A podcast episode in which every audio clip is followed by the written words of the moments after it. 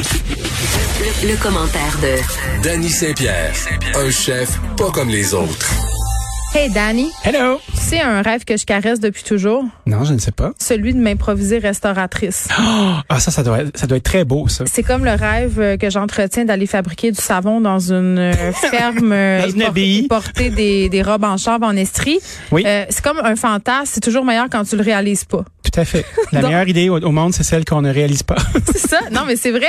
Euh, mais là, euh, écoute, je voulais qu'on discute euh, ensemble d'une nouvelle que j'ai vue passer ce matin dans le journal de Montréal. Euh, de faux restaurateurs qui vendent des repas en ligne dans la région de Montréal. oui. Ben, tu sais, avec... euh, avec le fait qu'on commande, puis qu'il n'y ait pas nécessairement de restaurant pignon sur rue, on a vu l'émergence des cuisines fantômes, les ghost kitchen, comme on dit en bon français. C'est quoi? Ben, Ghost Kitchen, c'est une cuisine euh, qui, euh, qui accueille des colocataires, comme des chambreurs. Fait que euh, le chambreur peut être soit une marque qui est physique. Fait que, c'est exemple, euh, tu t'en viens dans ma cuisine, puis tu t'en viens faire euh, ton rêve de faire la, la plus belle tourtine de tous les temps. Puis là, tu fais ça. puis les, les gens d'Uber, ils viennent chez vous. On voit pas que tu es installé chez nous. Si t'es un peu comme un fantôme, tu rentres dans les paramètres de la Ghost Kitchen. Souvent aussi, les gens vont avoir une cuisine puis vont s'inventer des marques. Fait que, tu sais, exemple, moi, je suis le roi du poulet frit, puis ça, ça donne que je pourrais devenir aussi le roi de la poutine. OK, Fait maintenant, est-ce que ça se passe chez les gens ou... ça se passe dans les restaurants. Mais il y a une ambiguïté. Puis cette ambiguïté-là, c'est qu'il y a un règlement que j'ai appris euh, du MAPAC que si tu produis moins de 100 kilos de nourriture par mois, tu peux t'installer dans une cuisine domestique si elle est dédiée à ça.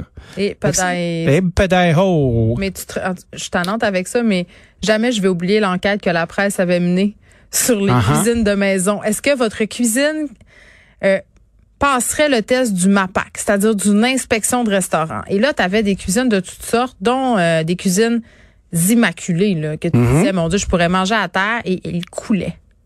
Coulait it. le test. Ben, je pense que le test euh, est pas nécessairement hermétique lui non plus.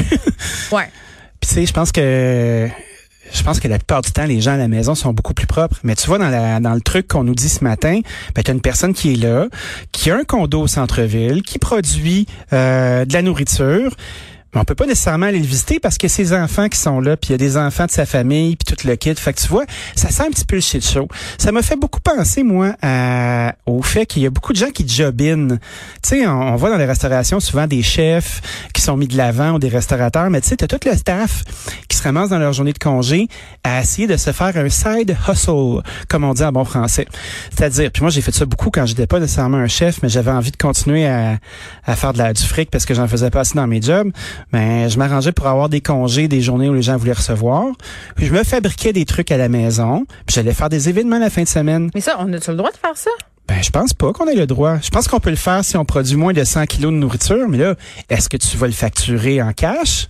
Est-ce que tu la- vas la- faire une facture? Ne parle-moi pas sur Tu feras pas la facture. restauration, l'industrie Tu de la feras pas une facture Ben oui. avec ça, mais Ben tu sais, c'est aussi sale que de jobiner quand tu fais de la, de la plomberie ou des coupes de cheveux dans ta cuisine, tu sais. C'est la même économie parallèle, puis elle existe. Fait que tu vois, moi, je pense que le côté intriguant dans ça, c'est que t'es avec une plateforme de livraison, fait que je veux pas, il va falloir que tu déclares tes affaires. Il y a des traces. Faut que tu te fasses payer à quelque part. Il y a moins de feuilles qui circulent.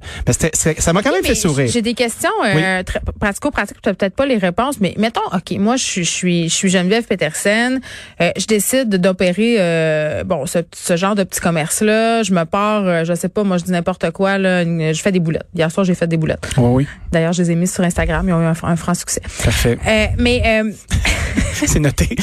la recette, puis tout, les, les gens les gens voulaient se faire Link in bio. Mais, là, mais non, j'ai juste mis dans mes stories. La boulette, c'est toujours euh, ce qui me sauve les soirs de pleine lune. Quand ça me tente pas, puis je veux quelque chose de savoureux, là, vive les boulettes. On les décline de toutes sortes de façons. c'est de donner de- une forme à quelque chose qui a pas de forme. Ben, c'est ça. Donc, toujours est-il que, euh, mettons que je veux me pa- partir une business de boulettes sur le side, là, parce que je gagne pas Oui. à cube. OK, bon. Puis là, je me dis, bon, ben, ça me prend des gens pour livrer tout ça. Donc, je me dis, Uber, même, même meilleure chose. Tout à fait. Si je m'inscris, il me demande aucune preuve de rien. N'importe qui peut s'inscrire sur Uber euh, puis vendre des boulettes. Ben, tu peux t'inscrire, tant que tu as une adresse. Mais tu sais, c'est déjà pas, euh, c'est pas une sneaker de faire affaire avec Uber. Mais je hein. sais pas, moi, moi, sur l'application, écoute, ça a l'air euh, extraordinairement Non, mais- bien conçu, là. Comme opérateur, là, tu vois, quand, mettons, nous... euh, Parle-nous des coulisses. On Comment a, ça on a tenté de, de, de faire affaire avec Uber pendant un bon bout. Ça a été long, ça a été long, ça a été long d'avoir notre tablette, de l'activer, de réussir à parler à quelqu'un. Ils sont tout le temps mêlés. C'est vraiment un, un mot de sac de nœuds, cette affaire-là. Fait que je me dis qu'il y a un paquet de monde qui, s'ils pensaient faire de l'argent vite, ça irait pas si vite que ça. Ben faut jamais oublier qu'Uber puis ces plateformes-là sont un service de marketing bien avant n'importe quoi, du marketing qui s'adonne à faire de la livraison. Ouais. Fait que, tu sais, moi je pense pas que l'industrie de la restauration est en péril parce qu'il y a deux trois, euh, deux trois wise qui sont là. Un pelé puis un tondu, là, Ouais. qui se sont improvisés restaurateurs dans leur cuisine puis qui décident de faire. ça. Moi, j'ai une question de C'est un consommation. hustle. Hein? J'ai une question de consommation. Le protégez-vous, euh, comment ça s'appelait la revue aux consommateurs? Ouais. Distribution aux consommateurs. Distribution consommateur. C'est la, la question utile. Tu sais, mettons que je commande sur Uber puis qu'il arrive un problème. Ça m'est arrivé la semaine passée puis je me sentais super mal. Un problème? Ben, mettons que ma soupe tonkinoise a coulé dans le, dans le cric. OK? Ouais. Là, je suis fâchée, tu sais. Je comprends. Là, euh, je signale le problème à Uber, euh, puis c'est super bien fait. Là, t'envoies la photo de du, du ce qui n'a pas fonctionné. délit. Ben, du délit, je dis, ouais, tu sais, le livreur qui est monté les marches un peu vite, mettons. Ouais. Euh, puis là, il te rembourse ta commande.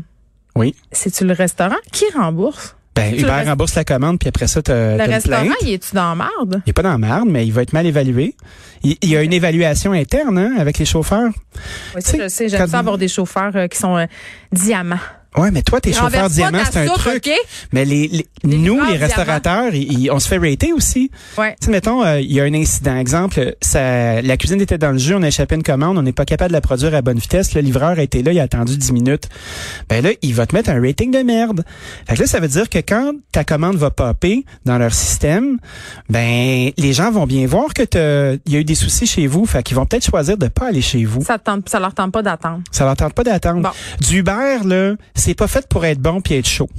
Du Ben, moi, Uber, bon puis chaud. Là. T'es chanceuse. Mais du Uber, c'est fait pour... euh, tu le fabriques au plus tôt, tu le mets dans un sac, tu le mets sur ton comptoir, tu pèses sur le piton, puis tu te dis qu'il s'en vient. Puis là, il s'en vient-tu en dedans de 5 minutes, 8 minutes, 42 minutes? Rendu là, la nourriture, là, t'as contrôle plus. Puis le piège dans ça, c'est que le client, lui, va recevoir la nourriture puis s'attend à ce que ce soit ta responsabilité que ce soit chaud et parfait. Mais si tu tombes sur un chauffeur qui est un peu greedy, puis il veut vraiment faire une bonne run puis les empiler tes runs puis laisser le stock dans le char, ben il y a de fortes chances que ta note Hey, tu pèses sous pouce en bas dans ce temps-là. ben, tu pèses pouce en bas, mais le client, lui, il sera pas content. Il va avoir de la nourriture froide, puis t'as rien à dire. Moi, je le sais que ça sera pas de ta faute. Je sais que ça va être la faute du livreur qui a voulu faire cinq livraisons entre chez nous et ton ben, restaurant. c'est ambigu, puis tu sais, tout le monde veut gagner sa vie, puis tu sais, parlant de livraison, là, il y Ben, a- il y a, d'autres systèmes aussi. Une nouvelle là. application qui concurrence euh, Uber Eats dans la région de Montréal et euh, ça part mal parce que je sais même pas comment ça se prononce. C'est quoi le nom? OK, ça s'appelle Check Please. Check On est Please. à Montréal, euh, là, hein? ouais, En français, s'il vous plaît. C-H-K. C'est juste des consonnes. Ça, c'est un peu comme sa grosse brosse, là, tu perds tes voyelles, là, puis tu- Ben, OK, tout de suite en partant, là, c'est une mauvaise idée, ce nom-là. On va se le dire. Là. Uber, tout le monde le, retenait- le retient. Là, tu t'es même pas capable de le prononcer quand tu vois lettres. Mais je pense pas que c'est fait pour qu'on le reconnaisse. Ben, Ce sont des gens, ce sont des gens qui ont créé une application avant la pandémie. Cette application-là, elle servait à ce que tu puisses commander directement au restaurant sur ton téléphone. Fait qu'exemple, toi puis moi on est assis là, puis le waiter dans le jus, ça va pas bien.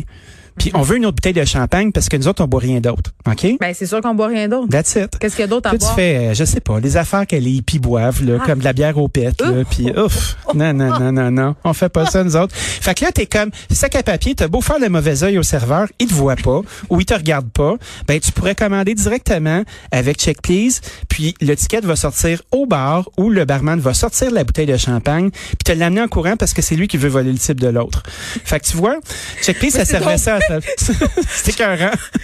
J'adore ça. J'aime tellement ça! C'est un gros fuck you à la vie. God! Ouais, c'est C'est formidable. incroyable. On les invite. Ouais, ben Roberto Cassoli, euh, c'est vraiment un chic type. Nous, on a fait affaire avec eux au début d'accommodation d'Annie parce que euh, moi, j'étais dans cette espèce d'image de feu de me dire, Christy, est-ce que je vais avoir encore besoin de répondre au téléphone pour passer mes commandes? Donc, Ouais. on s'est mis un code, un code que tu peux scanner avec ton téléphone. Comme ça, quand les gens descendaient, ils scannaient le code puis commandaient directement à là-dedans. Puis tu sais, on s'est rendu compte qu'il y avait à peu près 10 du monde qui connaissait pas les internets, puis qui voulait juste payer avec du cash, puis disait hey, gros, je viens de payer avec du cash, tu sais. Ça c'est les gens qui font des cuisines clandestines. ouais, ça c'est des, euh, il y a des tatous tribaux là-dedans. Ouais. Puis euh, les ouais. gens qui font des salles de bain la fin de semaine. Oui, c'est euh, c'est toute la même personne. C'était un gars vraiment cool, mais tu sais, il arrive avec son lot de défis. Ouais. Ceci dit, euh, ce système-là, quand la pandémie a pogné, ils se sont virés de bord puis ils se sont dit, OK, on va se faire une plateforme, on va la proposer aux restaurateurs. Au lieu de leur, les pimper à 30, à 30 on va leur demander l'équivalent des frais de carte de crédit. Ils se sont fait une start-up avec ça. Puis cette start-up-là fait des petits. Maintenant, tu peux commander directement sur Check Please parce là, que je vais l'essayer. Ce soir, je commande, euh, c'est sûr. tu ne verras pas que c'est Check Please. Ah non? Tu vas aller sur ton restaurant favori. Puis après ça, les options qui s'imposent, c'est t'as Kumi. Kumi sont vraiment cool. Ils travaillent bien. OK. C'est une interface que tu vas utiliser. Puis ça peut rentrer directement dans le, le ticket de la cuisine. Tu le vois même pas que c'est Kumi. Tu le vois même pas que c'est Check Please. mais je peux pas faire le choix conscient de le prendre puis de le faire. Mais il est là pas important, que- ce choix-là. Le- quand tu À commandes en ligne, moment là, je m'excuse, je vais pas être place pour les gens de Checkplace et autres facilités, mais à partir du moment où j'ai une icône qui s'appelle Uber Eats dans mon téléphone, tout est plus simple. Tout est plus simple que d'aller sur recommandation d'Annie, cocher la patente. revenons, revenons, revenons sur une autre Le affaire. consommateur est vraiment égoïste. Le consommateur est égoïste, mais ces systèmes-là, quand tu as un site web qui est performant puis qui a déjà euh, qui a déjà son attractivité avec ses les gens qui aiment aller sur ton site web parce qu'il est beau puis qu'il est le fun, quand tu as une icône qui est commandée, ben directement toute l'information est placée puis tu peux commander directement là-dessus. Puis ce qui est chouette avec Check Please, c'est qu'ils font affaire avec un système de de ride sharing. Le ride sharing c'est un peu comme Uber là, tu sais, c'est quelqu'un qui fait des lifts à d'autres mondes qui compte de l'argent, Ouais. ça s'appelle Eva.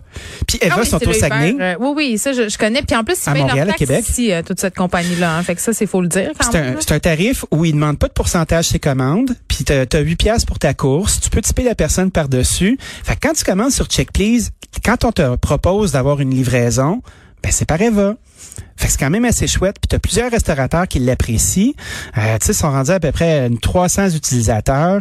Quand tu es dans un secteur qui est propice à ça, ça fonctionne. Puis je trouve que ces gens-là, ben c'est des héros euh, de la ils sont pandémie pour nous. vraiment hot, sont vraiment, vraiment Ils sont hot. fins, puis ils se développent. Mais oui, puis c'est pour ça que j'avais envie qu'on en parle aujourd'hui parce que c'est canadien, c'est montréalais. Oui, c'est montréalais. Ils leur taxes ici, hein? Ils payent leur impôts, ici. Metallica. Euh, mais j'aimerais ça quand même qu'ils développent une app pour que ça soit tout centralisé, pour que Mais- ça soit facile. Je comprends là, que tu me dis qu'on n'a pas besoin, mais moi j'ai besoin, puis je pense pas que je suis la seule à avoir besoin. Ben, ben, sur juste un piton. Je pense pas, moi, qu'on je vais être la bonne personne pour faire la morale à qui que ce soit. J'ai pas la morale, c'est une suggestion. Mais j'entends. Mais tu sais, on- il faut toujours se rappeler que Uber, DoorDash, Skip, tous Les ces gros méchants, joueurs-là, Méchant, méchant, méchant. c'est les méchants qui chargent 30% la course. Mm. Mais ce modèle-là a toujours été fait pour remplir des autos euh, qui sont entre deux rides. Ça a toujours été fait pour être un revenu d'appoint pour les restaurateurs. Ça n'a jamais été supposé d'être le seul revenu. Puis après ça, ben il y a des gens qui se sont mis à créer des produits en tenant compte du fait qu'ils allaient perdre 30% de la commande. Fait qu'ils font des affaires cheap qui se vendent pas trop cher pour qu'ils fassent leur marge. Puis ça, on le voit beaucoup dans des cuisines dites Oh. asiatiques parce qu'il y a bien des nouilles, ça été euh, fonctionne. aussi contente de me commander une salade à 28 pièces. Mais tu vois, mais euh, le, le- les services comme ça, c'est du marketing qui s'adonne à faire de la livraison. Puis le problème avec ça, c'est que c'est un vortex. Dès que tu t'habitues puis tu vois l'icône, c'est tellement moins compliqué. Ben, ce que je mais il y a un gros impact Mais dans la vie des pas opérateurs. très bien. Ah ben là, Je le sais. Fait que check please, on va essayer ça. check allons please. Oui. allons euh, découvrir euh, nos restaurants. Mais tu sais, je dis ça, mais j'utilise euh, certains restaurants où ce sont des services de livraison comme Pizza- Pizzeria Heirloom euh, ont un service de livraison qui est haute, qui est pas Uber euh, parce qu'on c'est ça. Mais je pense que ça dépend de la relation que tu bâtis aussi avec ton restaurateur. Si Ouais. c'est si c'est quelque chose de random, ben tu prendras pas le temps. Mais si c'est quelqu'un à qui tu tiens, qui est dans ton quartier, que tu veux encourager, ben tu vas faire l'effort conscient de l'écouter quand il va te proposer un système. On ouvre notre esprit. On ouvre notre cœur. Oh, à demain. Ah bye, à demain.